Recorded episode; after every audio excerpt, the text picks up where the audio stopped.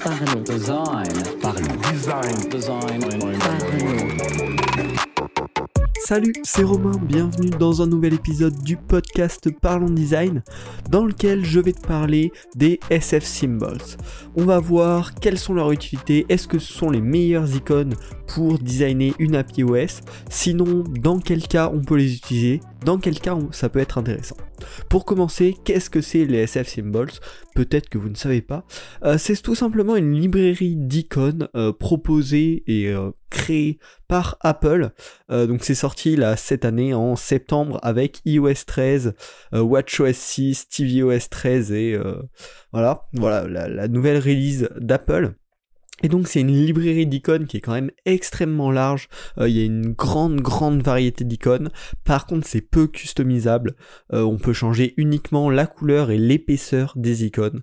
Euh, par contre à ce niveau-là, voilà, il y a quand même une grosse variété d'épaisseur et il y a une version classique et une version arrondie. Elles sont bien sûr donc dans le style d'Apple, dans le style de l'interface d'iOS.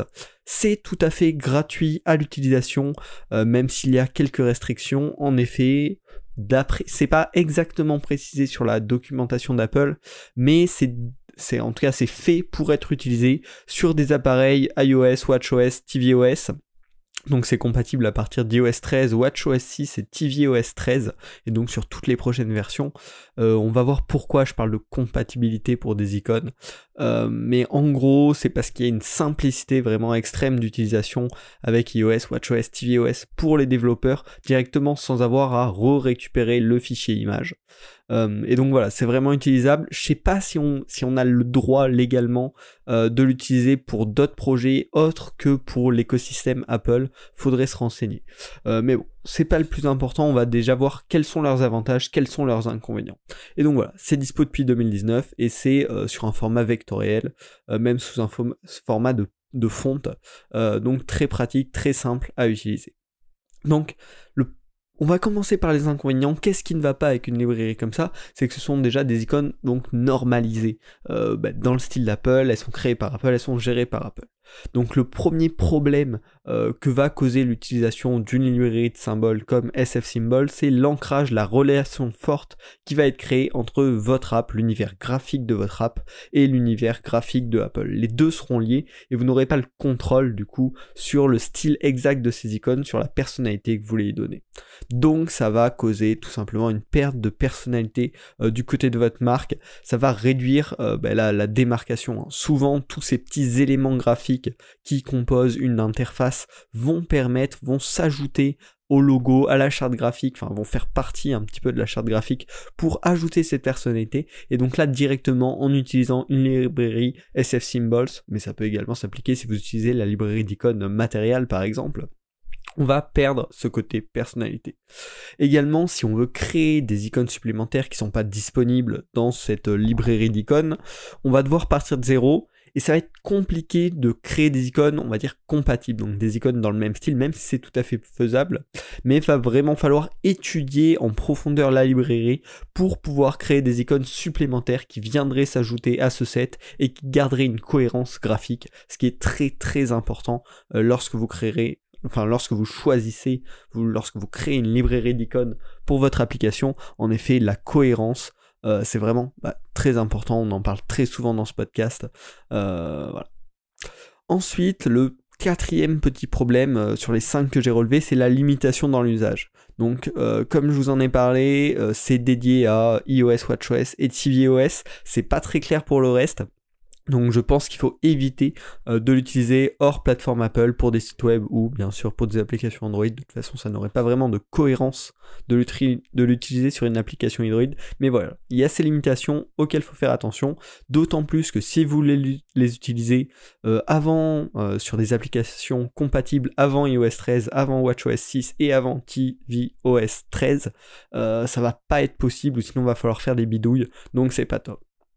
Et puis le dernier problème qui fait quand même partie des problèmes majeurs, c'est que cette librairie d'icônes est dépendante euh, de l'évolution du style d'Apple. Euh, si dans les prochaines années il y a un redesign complet d'iOS 13 dont ces icônes, ben, les icônes du coup seront probablement modifiées avec l'OS et vous n'aurez pas le choix, vous ne pourrez pas rester sur l'ancienne version. et également le prix. Bon, ça, il n'y a pas trop d'inquiétude, mais potentiellement, Apple pourrait décider du jour au lendemain de les rendre payantes. Mais ça, voilà. Je pense faut pas s'inquiéter, ils ont créé une librairie exprès pour les développeurs, euh, donc ça devrait rester gratuit pendant encore très longtemps. Bon, là on a parlé de l'aspect négatif, c'est important d'être au courant, mais malgré tout, il y a énormément d'aspects pratiques, euh, que ce soit vraiment côté pratique, intégration, ou du côté euh, designer d'expérience utilisateur, qu'on va voir. On est parti directement. Donc déjà, le premier côté pratique, c'est pour le développement iOS. Extrêmement facile à utiliser, à mettre en place pour un développeur d'inclure une icône. Il n'y a même pas besoin d'ajouter le fichier, c'est déjà entre guillemets préinstallé euh, et ça se fait en deux clics. Pareil, modifier euh, du coup l'épaisseur et la couleur, c'est extrêmement simple, mais ça va que se faire sur iOS 13 et plus. Donc ça, c'est vraiment une limitation importante quand vous allez créer une nouvelle application. Choisir à partir de quelle version d'iOS vous voulez qu'elle soit disponible. Donc voilà, ça c'est un premier, avantage. Le second, c'est que c'est une librairie gratuite qui est utilisable en un simple copier-coller euh, du côté design. C'est-à-dire qu'il y a une application qui s'appelle SF Symbols, qui est disponible en téléchargement gratuit depuis le site d'Apple, qui vous permet tout simplement de, bah, découvrir toutes les icônes, et vous n'avez qu'à faire un simple copier, vous ouvrez votre fichier euh, Sketch, Adobe XD, euh, Figma, ce que vous voulez, et vous le collez. L'icône va apparaître directement euh, comme tout simplement un, caractère, un texte et vous pourrez donc modifier sa taille, son épaisseur, mais également sa couleur extrêmement simplement et l'adapter. Donc niveau utilisation, c'est vraiment top. Donc j'ai utilisé cette librairie quand j'ai réalisé notamment l'article sur Apple Music. Euh, la, critique design, et donc j'ai fait des prototypes en utilisant les icônes de cette librairie pour rester tout simplement avec les icônes d'Apple, et c'était extrêmement simple à utiliser avec ce simple copier-coller, pas besoin d'aller sur un navigateur, attendre, avoir de la connexion, euh, trouver, enfin trouver la, bonne icône faudra toujours, mais voilà, il n'y a, pas, a pas ces temps de chargement euh, agaçants quand on veut designer et qu'on a besoin d'une icône rapidement. On ouvre l'application qui est déjà en local, on copie, on colle et c'est parti. Également, ça va facilement s'adapter à tes besoins grâce aux trois propriétés euh, qu'on peut modifier qui sont la couleur, la taille et la graisse. Donc ça, c'est nickel. En fonction du style, malgré tout, de ton application, tu peux l'adapter. Si tu as besoin de très fin, tu peux l'avoir. Si tu as besoin de très épais, tu peux l'avoir. Et donc voilà déjà les principaux avantages côté développement, mais aussi côté designer euh, d'une librairie de type SF Symbols et particulièrement de celle-ci.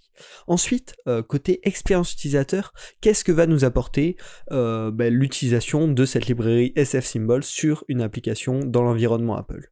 Déjà, le premier avantage qui est quand même assez important, c'est de pouvoir avoir une expérience utilisateur euh, globalisée à travers tout l'appareil.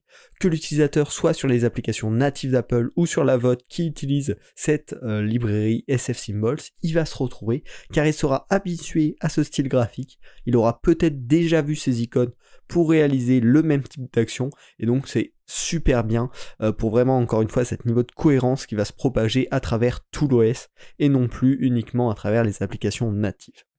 C'est vraiment de la cohérence et de la cohésion dans ce que connaît l'utilisateur. Il n'a pas besoin de réapprendre l'iconographie de chaque app, ce qui peut être dérangeant, notamment pour les applications avec une, image forte, des choix forts de style qui peuvent être un peu dérangeants pour un nouvel utilisateur. Là, il connaîtra tout, enfin il connaîtra tout le temps, il sera habitué et donc comprendra très rapidement. Ensuite également, ça assure une qualité des icônes et de leur reconnaissabilité. Euh, si vous n'avez pas énormément de temps à passer sur le travail de vos icônes, utilisez SF Symbols vous permettra d'avoir des icônes vraiment bien designées. C'est quand même les designers d'Apple, hein, dont on est sûr que les utilisateurs reconnaîtront euh, le cœur du message de l'icône. Là, on a fait un petit peu les pour et contre. Maintenant, dans quel cas finalement ça peut être intéressant d'utiliser la librairie SF Symbols? J'en ai euh, noté trois.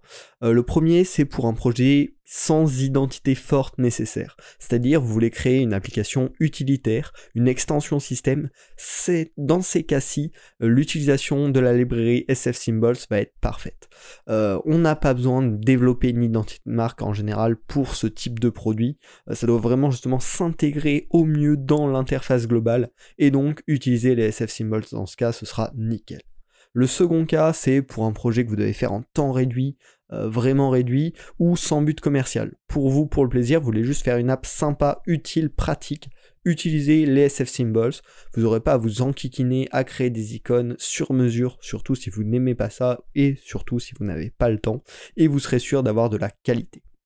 Et enfin, euh, le troisième cas, euh, pour les designers, notamment euh, designers d'expérience utilisateur, si vous voulez faire des prototypes low fidélité, basse fidélité, utilisez directement ces icônes, vous faites un simple copier-coller sans avoir à attendre de charger une page internet, avec des icônes fortement compréhensibles pour tous les utilisateurs, ça pourra faire de très bons prototypes compréhensibles pour les utilisateurs, pour les faire tester, et voilà. Donc dans, dans ces cas-là, ça peut vraiment être excellent.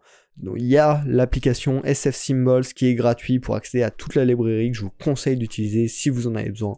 Un simple copier-coller et c'est parti dans votre projet. Donc j'espère que ce podcast euh, vous a plu, vous pouvez le partager sur les réseaux sociaux avec vos amis bien sûr. Et également si vous êtes intéressé euh, pour rejoindre une communauté design, je viens de lancer le Discord Parlons Design. Le but c'est de regrouper euh, plusieurs designers de différents niveaux.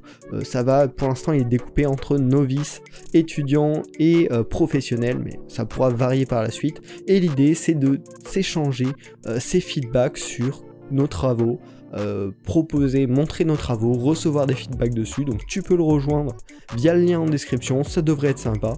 On va voir ce qu'on peut faire dans cet espace un petit peu pour la communauté, pour s'améliorer en design. N'hésite vraiment pas à le rejoindre. Et puis on se retrouve la semaine prochaine pour un nouvel épisode du podcast Parlons Design. Salut Design. Parlons. Design. Design.